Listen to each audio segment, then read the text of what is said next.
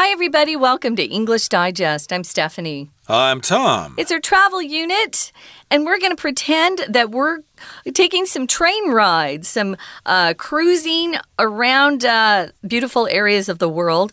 Primarily, we've been uh, staying in the Rocky Mountains, and there are different train routes that you can actually choose. Today, we're focusing on one of my favorite parts of Canada, and that's Banff. Uh, it's so beautiful there. I love green, I love oh, tall mountains. And if you go in the winter, you can actually ski there. Of course, these train rides, we need to emphasize, they don't run in the winter. They run uh, April through, I think, October. So if you decide to, uh, you know, go out to the west and take one of these train rides, uh, you need to go at the right time of the year. And I would love to escape right now because it's kind of hot here in Taiwan. Right, and it's great to take a train because you don't have to do any driving. Yeah. Uh, of course, you can always rent a car uh, in Vancouver and drive uh, through the mountains and stuff like that. Uh, when I was a kid, we took a family trip uh, into Western Canada. I think we went to Saskatchewan mm. and Alberta and uh, British Columbia, coming back through Seattle and stuff like that. But we did not take the train, and of course, my dad and my mother had to do a lot of driving. But again, we're talking about taking taking a train, and last time we sort of introduced you to this topic, there's a special train and they have several routes. It's called the Rocky Mountaineer, and we talked about some of the other routes that you can choose from that go to different places, but basically they all go through the Canadian Rockies there, and you can see some spectacular scenery, which we're going to continue talking about today. So let's get to it, everybody. Let's read through the contents of today's lesson, and then we'll be right back.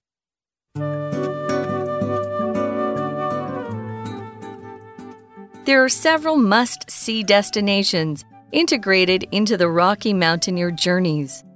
The small town of Banff, located within Banff National Park in Alberta, is one of them. Sitting in the shadow of the towering Cascade Mountain is Banff Avenue, the town's main street. Visitors can find everything from art galleries to souvenir shops here. Those looking for a more adventurous way to spend an afternoon can hike up Sulphur Mountain for awe inspiring views of the surrounding valleys. Lake Louise, famous for its turquoise water, should also be at the top of the list for any traveler to Banff. Whether seen by strolling alongside the serene waters or by renting a canoe and going for a paddle, the lake offers one of the most astonishing views in the Canadian Rockies. Another highly recommended stop is Jasper National Park and the town of the same name.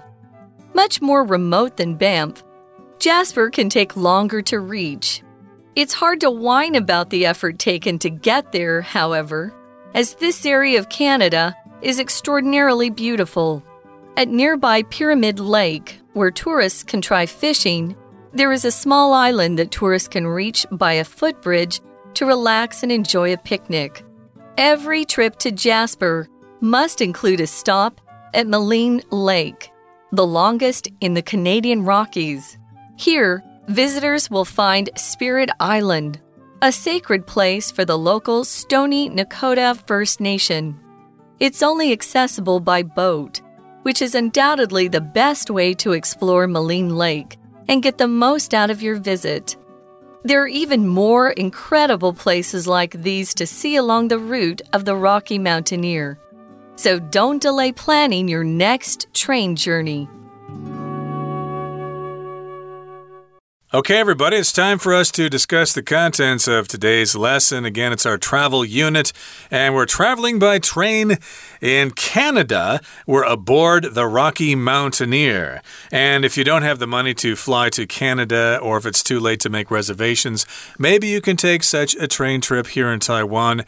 Every once in a while, I hear about special train trips that go down the east coast. No, it's not the Taroko train or the Puyuma. It's basically uh, a separate train where you can get reservations and you uh, have special service and stuff like that. But those usually sell out rather quickly, mm. and we're not really talking about them so much today, but we are talking about the Rocky Mountaineer. And let's talk about what you can see on such a trip here in the first paragraph for today. It says there are several must see destinations integrated into the Rocky Mountaineer journeys. So, yes, indeed, the train does travel through British Columbia primarily, and it does go into Alberta. I think it goes as far as Calgary, actually, but of course, the train will stop in different towns, and you need to check out the sites.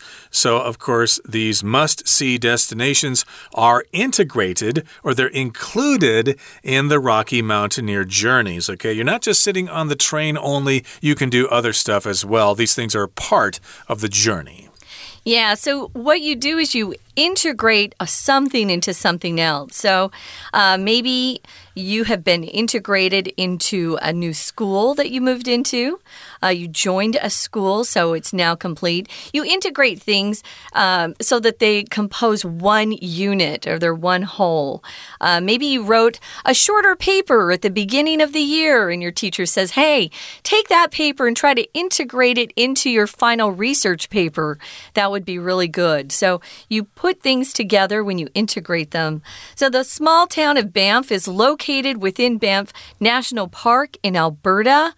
Um, it's a beautiful, beautiful national park, and sitting in the shadow of the towering Cascade Mountain is Banff Avenue, and that's the town's main street. If you see Banff, and I've seen a lot of pictures, um, it looks like it's a resort town to me. There aren't a lot of, uh, you know, busy roads and lots of people walking around.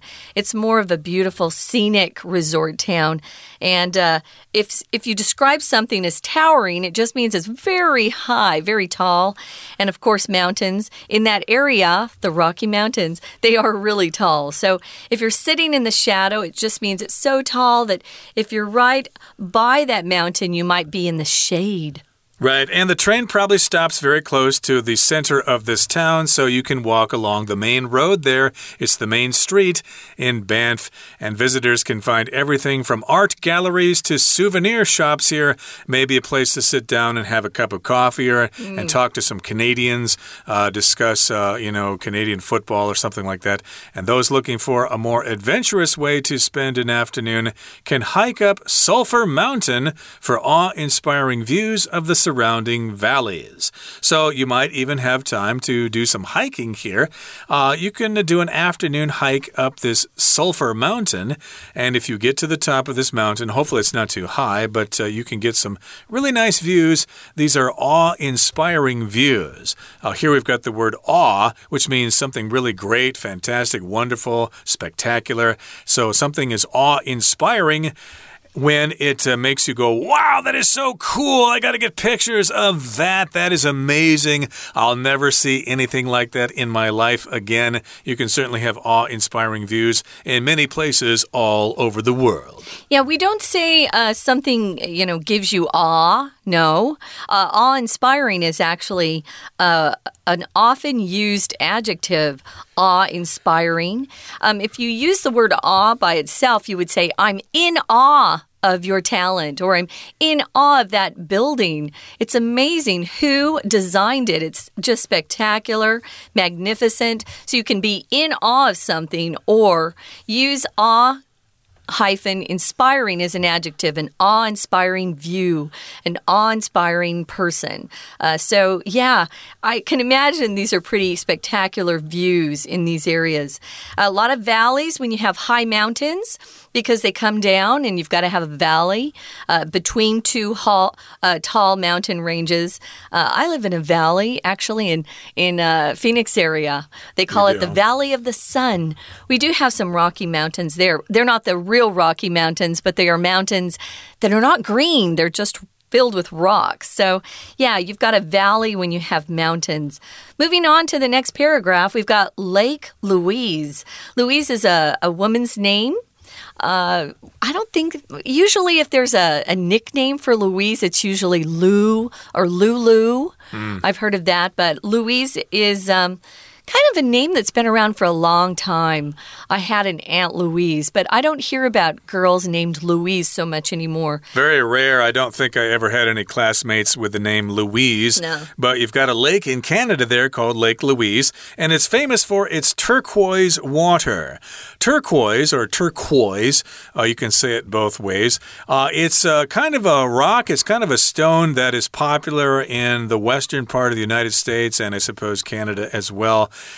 And it's also common in Indian jewelry if you buy that out in the West there from native people. Yeah, I've got a lot of that. Indeed, turquoise jewelry. So turquoise is it's not transparent. You can't see through it. It's like a green and blue rock. A mixture of green and blue is the turquoise color, and that's what you'll see if you go to Lake Louise.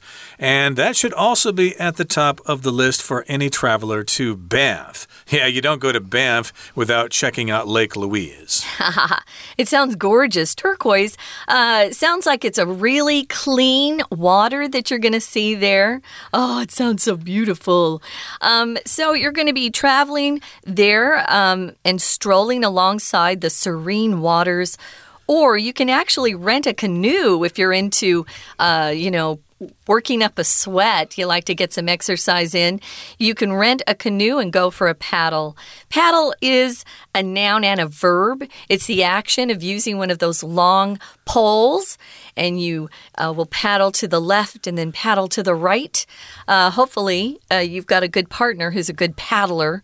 Now, if waters are described as serene or a lake is serene, a river is serene, usually rivers are moving. So we usually use serene to describe lakes uh, because they're they're not moving so much. Uh, serene just means very quiet, peaceful. Uh, if you feel serene, it just means you're at peace inside yourself. So serene, uh, a serene area sounds perfect for me. You're not going to hear a lot of people, traffic, you know, noise like that, construction. It's very peaceful, calm, tranquil.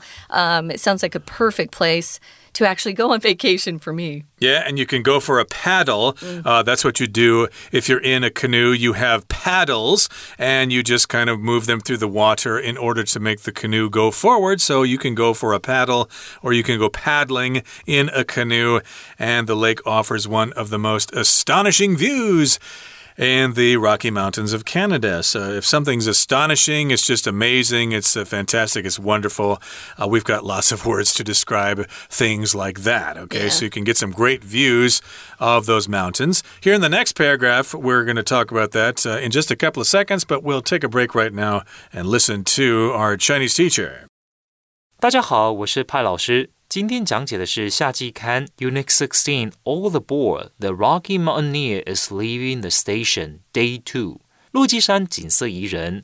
课文除了在前一天告诉我们可以搭乘火车观光，有四大路线可以选择，也在今天的内容里建议我们好几个必须要拜访的景点，不容错过的景点。好，我们现在一起来看看学习重点，请看到第一段。There are several must-see destinations。请同学把 must-see destinations 画起来。这里就是我们所指的千万不能错过的景点。Integrated into the Rocky Mountaineer journeys。这里 integrated 就是纳入的意思。那这些景点呢，他们都把它整理起来，把它包装在火车的旅程套装行程当中了。接下来，请看到第二个句子。这个句子里面有两个逗点。所隔开的，located within Banff National Park in Alberta，是一个插入句。那它其实呢是关系代名词 which 省略掉以后的句子。关系代名词 which 代替前面的 town of Banff。那后面呢告诉我们 which is located within Banff National Park in Alberta，这个小镇就位于呢国家公园当中。那 which 省略掉之后，后面的 is 也要 跟着变换成原形，再加 ing，而 being b e i n g being 通常呢是可以省略的，也因此呢只留下了 located within Banff National Park 这个部分而已。再来，请同学看到第三个句子，Sitting in the shadow of the towering Cascade Mountain is Banff Avenue，这里也是倒装句，告诉我们说 Banff Avenue。班夫大道在哪里？它呢，其实就在山脚下，sitting in the shadow of the towering Cascade Mountain。好，再来，请同学看到第五个句子，看到第五个句子后面有一个 all-inspiring views of the surrounding valleys。这附近的山谷景色非常的宜人，而我们作者所使用的形容词是 all-inspiring，我们可以呢翻译作 令人叹为观止的。再来，请同学看到第二段的第一个句子：Lake Louis famous for its turquoise water。这个句子里面，我们可以看到，在助动词 should 后面 should also be at the top of the list for any travelers to Banff。任何人如果要到班夫国家公园旅游的话，会列出很多的景点。有一个一样不容错过的景点，就是这个湖泊。Lake Louis 那这应该要在他们到访景点的名单的前几名。再来呢，请同学看到第二个句子，Whether seen by strolling alongside the serene waters，这个部分，请同学特别注意，这里 whether 指的是不论你到底是要选择漫步的，还是呢想要租一艘独木舟用滑行的，在湖里面呢划船。这里要请同学特别注意的是，whether 这个句子其实是省略句。那因为它的主要这个主词跟主要子句的主词一样，都是指 the lake 这个湖泊，就是你赏湖的方式，到底你是要选择散步呢，还是要用划船的方式？那因为主词都是 the lake，所以我们可以做这样的省略。We're going to take a quick break. Stay tuned. We'll be right back.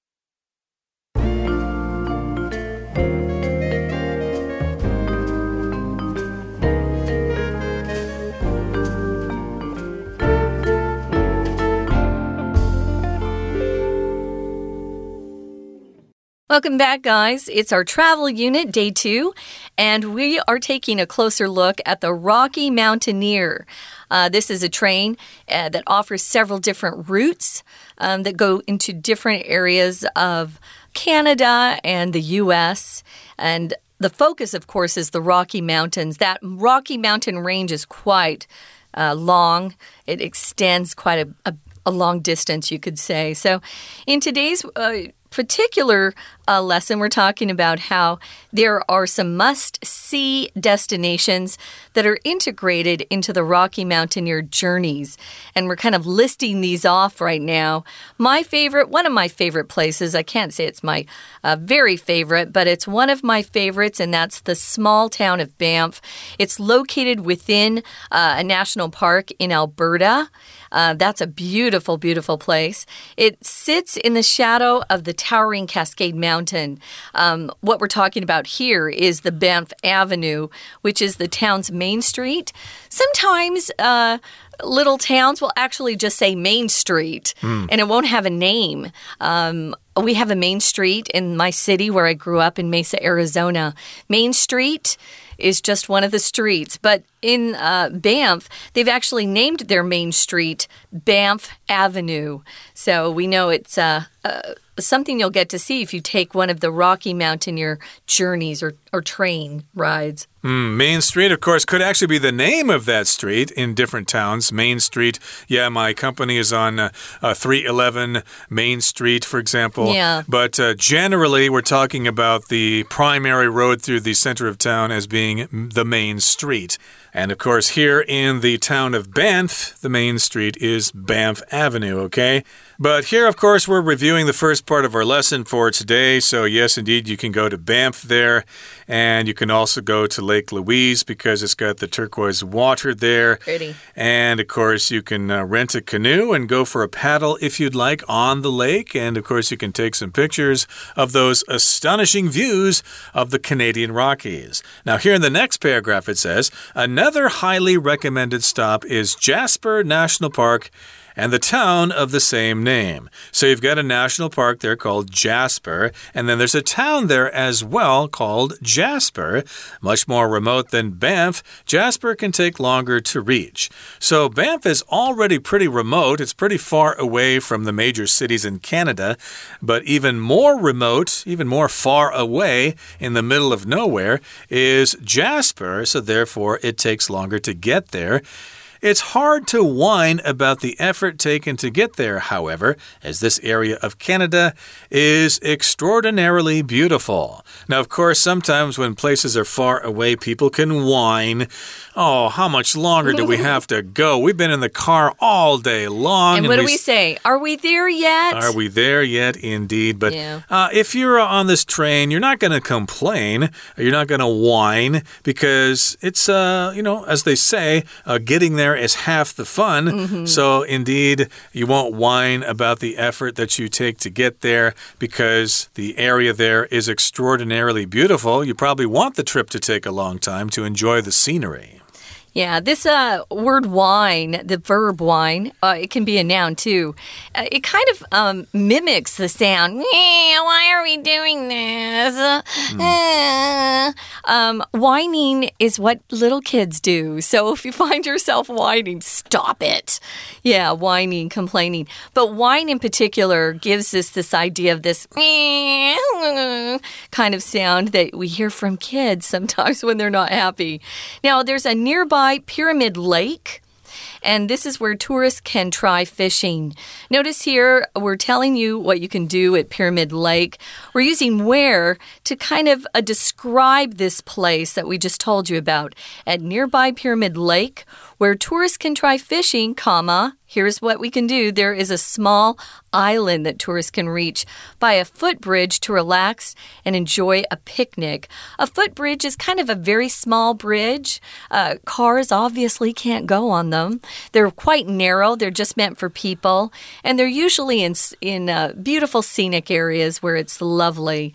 So here's something else you can do. You can uh, try fishing if you're into that. My dad loved fishing, so we would definitely have to go fishing. But there's also a small island that you can go to and enjoy a picnic on once you get over the footbridge. Right, a footbridge, of course, is a bridge for people only to walk on. Uh, you can't ride motorcycles on it or drive cars on it. It's probably going to be a small suspension bridge.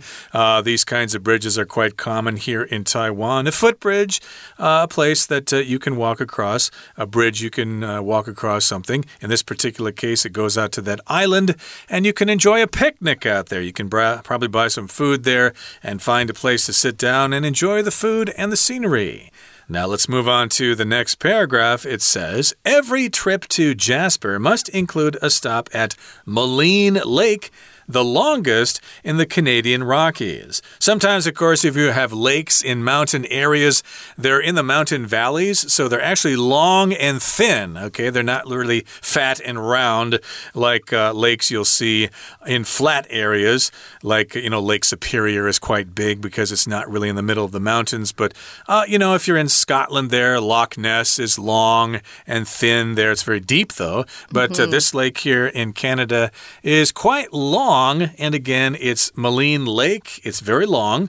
And here, visitors will find Spirit Island, a sacred place for the local Stoney Nakoda First Nation. So, those are native people, the Aborigines of this area. And this particular island, Spirit Island, is sacred for them. It's holy, it's a special place. So, you can't really do crazy things there. Uh, it's only accessible by boat. You can only get there by boat, which is undoubtedly the best way to explore Maligne Lake and get the most out of your visit. So you can go to this lake, it's sacred, so please have respect for that. And you can only get there by boat. You can't uh, drive your car there. I suppose you could swim there if they allowed that, but uh, you have to go there by boat. And that's undoubtedly, or without a doubt, the best way to explore this lake uh, by crossing it by boat and paddling a canoe. That can be a lot of fun. Yeah, it sounds fun. So, because this is a sacred place for these Aborigines, you need to be careful when you're there. Um, be respectful. If it's sacred, of course, it's related to their religious beliefs. So it's a place that's important to them, uh, sacred to them, very special. And like Tom said, you can only get there by boat. If something's accessible, it means you can get to it. Um, if something's inaccessible or you can't access it, and we actually changed the zhongyin on that, I can't access the internet. I can't get onto the internet. Or there's no way to access that town because uh, the bridge is out. Maybe the only way you can get there is to go over a bridge, and we have an earthquake, and the bridge is out, and you can't access that place. So, accessible is the adjective form. Access can be a noun and a verb. So it's only um, it's only accessible by boat. You have to travel across some waters to get there. Now, this says, as Tom says, it's un undoubtedly the best way to explore the lake. Um, undoubtedly just means certainly, definitely, without doubt. It's the only way to get there. I mean, you want to get the most out of your visit. You don't want to waste any opportunity, um, and and just see as much as you possibly can. If you get the most out of something, you're using it to its absolute uh, full worth, or you're not wasting anything when you get the most out of something. Moving on to the final paragraph, there are even more incredible places like these that we don't have time to tell you about, and you can them along the route of the Rocky Mountaineer. So don't delay planning your next train journey. I didn't know about the Rocky Mountaineer until this article, so I want to thank the editors for picking this particular um, area of the world to take a closer look at. It sounds like a great place. And it certainly does. And if you like trains and you like mountain scenery, this might be ideal for you. And uh, yeah, talk to your travel agent or look online for travel information. Okay, that brings us to the end of our explanation for today. It's time now to listen to our Chinese teacher. All aboard! 接下来，请同学看到第三段，请看到第三段的第三个句子。It's hard to whine about the effort taken to get there。这个句子指的是 Jasper 的地理位置更加偏远。不过，It's hard to whine about the effort taken to get there 是什么意思呢？这里所指的是一般人不太会抱怨 耗费许多心力才终于到得了 Jasper。后面呢，则告诉我们原因，因为这个区域是出奇的美。As this area of Canada is extraordinarily beautiful，这里的 as 是因为。好，再来，请同学特别注意到第四段第三个句子，It's only accessible by boat。这里所指的这个 it 指的是前面的这个景点 Spirit Island。Spirit Island 是一个神圣的地方，对谁来说很神圣呢？对于当地的原住民来说，而这座小岛它只能够搭船过去。在英文呢，我们说 it's only accessible by boat。by 后面所指的是交通方式，accessible 当然指的就是说，如果你要去这个地方。只能够搭船 ，It's only accessible by boat。以上是我们针对 Day Two 所做的中文讲解，谢谢大家。That is it for today. Thanks for joining us, and make sure you join us again after you return from your vacation to the Canadian Rockies, riding the Rocky Mountaineer. Have the time of your life. From all of us here at English Digest, my name is Tom. And I'm Stephanie. Goodbye. Bye, guys.